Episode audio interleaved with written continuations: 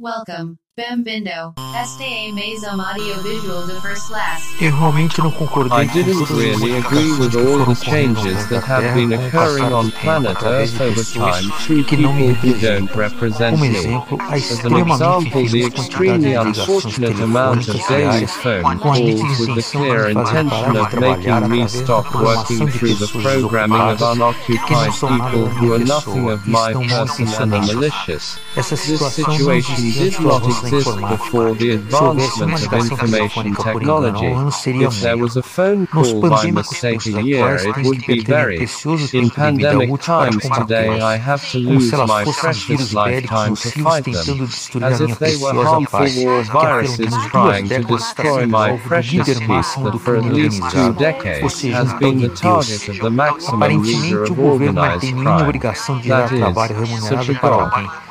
Alguém, mas quer receber Apparently, em the dia. government Há has no capitalistas obligation to generate socialistas que paid dizem work for anyone. unificação das If it esquerdas wants to get paid on politizadas, time, atores there are capitalists disguised as socialists who say that this is the unification of the politicized left, mediocre ce que j'aime et actors. Je n'aime pas ce que je n'aime pas.